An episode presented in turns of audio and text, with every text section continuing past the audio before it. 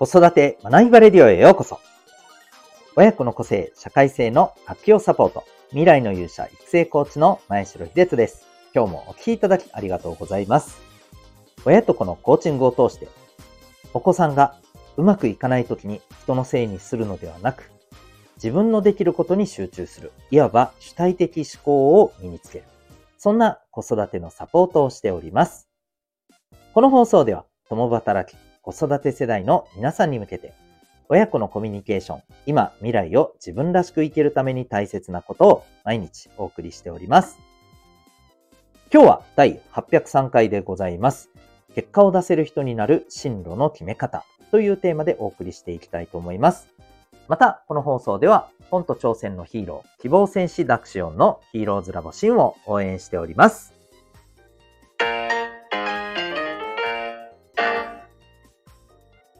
それでは今日のテーマでございます。えー、進路の決め方についてですね。えっと、基本的には、そうですね、えー、高校受験、あるいは大学受験に向けて、これから進路を決めていくというですね、えー、お子さんがいらっしゃる、えお母さんお父さんには特にですね、お聞きいただけるとというところになりますけども、えっと、お子さんの進路を決める際に、まあ、何がそうですね、一番こう、基準になるでしょうか？うん。で、ここでですね、まあ私自身も学習塾の講師を十何年やってきていますので、えー、こう、もう如実な部分だとは思うんですけど、お子さんの成績、ここを元にして、まあ決めているっていうところは、正直大きいんじゃないかと思うんで。まあ、今日はですね、えー、ここに関して、まあ、メスを入れるという部分になってくるんですけども、えっ、ー、とですね、えー、できればですね、やっぱりこの進路を決めるときにはですね、成績でいけるところはどこかなっていうふうにして考えるのではなくですね、行きたい進路、行きたいところを決めて、そこに必要な成績を、じゃあ合わせて、え、ここからですね、え、努力を重ねていこうと。やっぱりそういう決め方が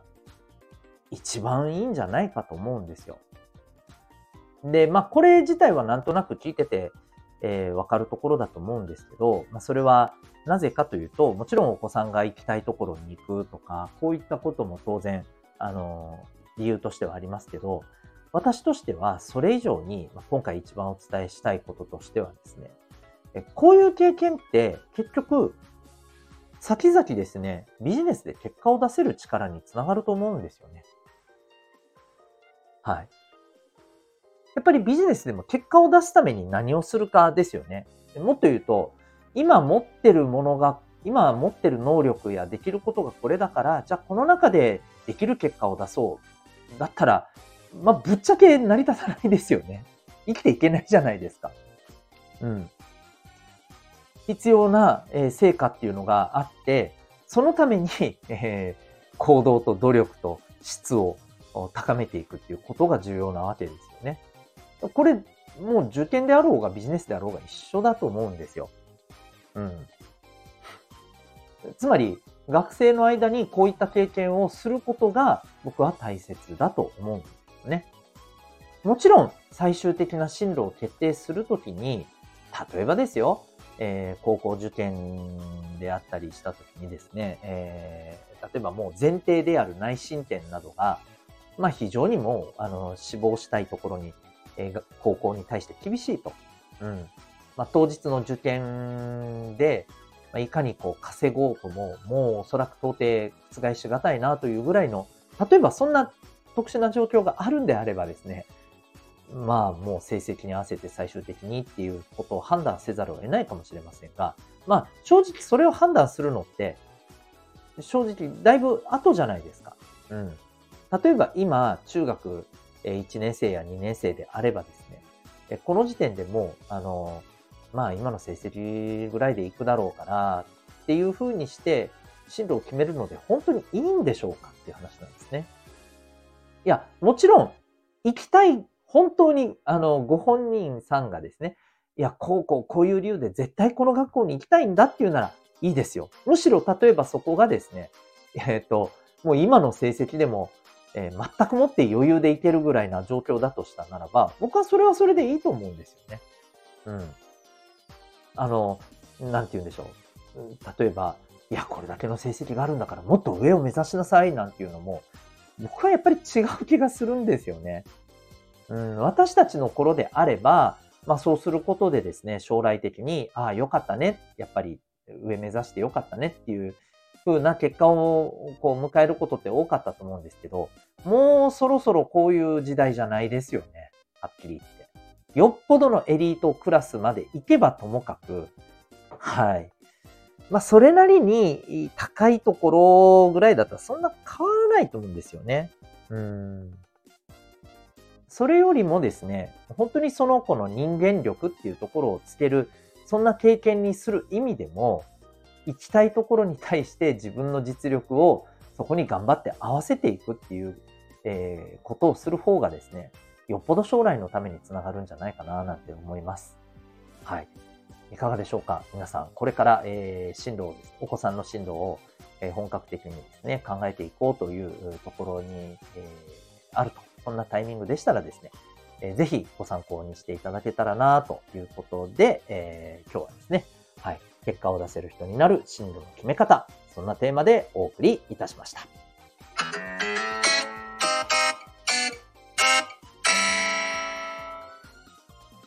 それでは、えー、ここでお知らせをさせてください。これからですね、中学受験を考えていらっしゃる小学校3年生から5年生の、えー、お子さんの、えー、お母様、お父様に特にですね、えー、お伝えさせていただけたらと思うんですけども、え中学受験に最も大事な、え能力、これは何かというと、もちろんですね、あの、えー、得点を取っていくためのですね、問題を解けるようになるための力。これはもう、あの、言うまでもないことなんですけれども、えー、それ以上にですね、えっ、と、そのお子さんのですね、まあ、これから先の人生ということを考えたときに、えー、最も必要なのは2つあります。えー、この中学受験に対する本人の目的、目標。そしてもう一つが、えー、ご本人さんが自分自身の気持ちや時間など行動などを管理する自己管理の部分です。この2つがですね、しっかりとできていないと、えー、中学受験のあの対策って本当に、まあ、ご存知の方はご存知ですけど、えー、めちゃくちゃハードです。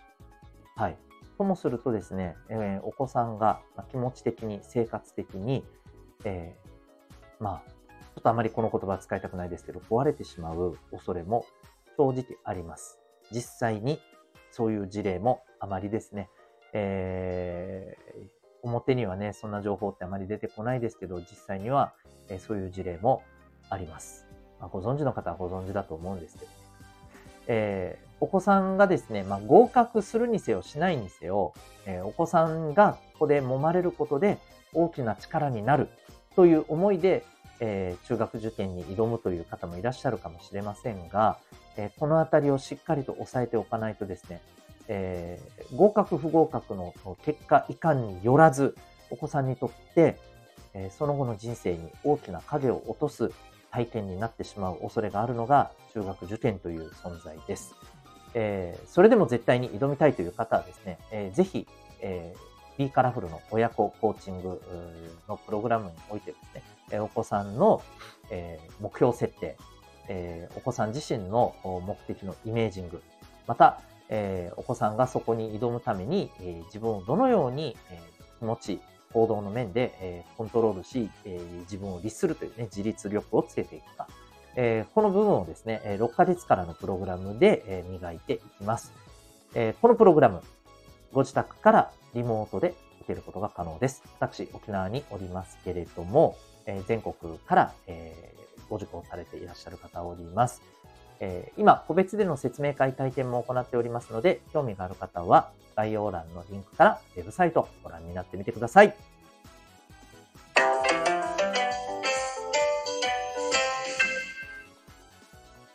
はい。それではですね、えー、エンディングトークでございます。ここまでお聞きいただきありがとうございます。今日も沖縄はですね、非常にいい天気、かつ暑いです。25度でございます。で、えー、これがですね、えー、今日はま土曜日ですけれども、えー、週明けて木曜日ぐらいにはあの10度近く下がるみたいですね。で、おそらくこれ全国的にえー、ね、あの、冬型の気圧配置に配置に一気に変わるみたいなね、話ですので、まあ、皆さんぜひですね、体調を崩されるようですね、お気をつけください。えー、ちなみに、我が家ではですね、子供がですね、暑いと言って、えー、扇風機をかけっぱなしで寝て、えー、風邪気味でございます。もう何やってんのって感じです。えー、皆さんもぜひお気をつけください。えそれでは最後までお聴きいただきありがとうございました。また次回の放送でお会いいたしましょう。学びよう一日を